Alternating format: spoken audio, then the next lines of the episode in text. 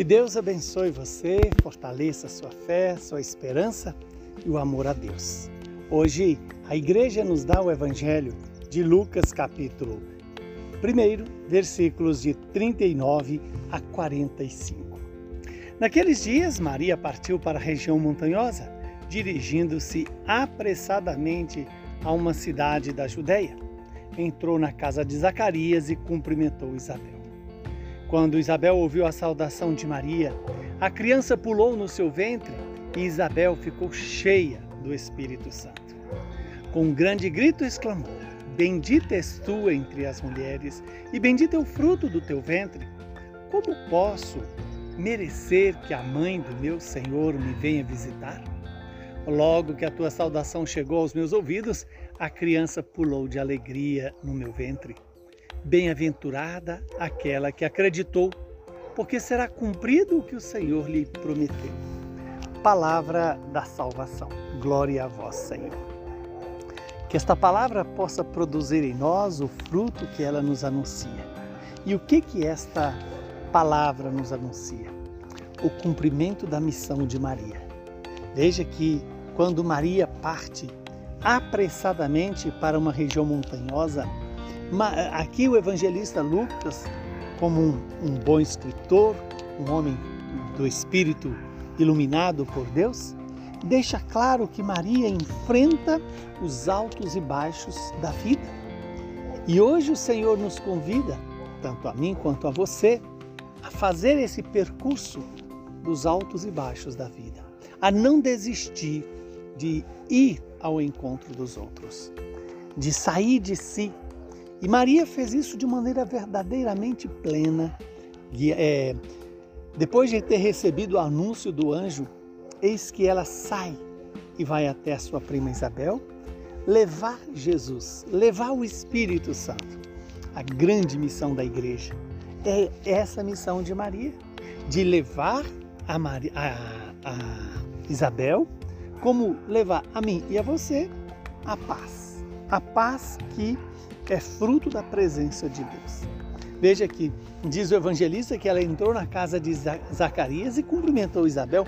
Qual a saudação que Maria se utilizou para saudar Isabel? Certamente a palavra shalom, a paz. E lembra você que a primeira aparição de Jesus depois da ressurreição foi desejar aos apóstolos a paz. Ele diz: A paz esteja convosco.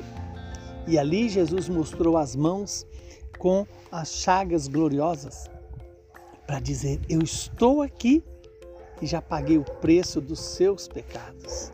Esta palavra que Jesus diz aos apóstolos, hoje Maria, ao dar a paz para Isabel e para Zacarias, transmite para Isabel a presença de Jesus. Jesus gera em Isabel e em João ainda no ventre da mãe, é essa, essa presença viva do Espírito Santo, a alegria que é fruto do Espírito Santo.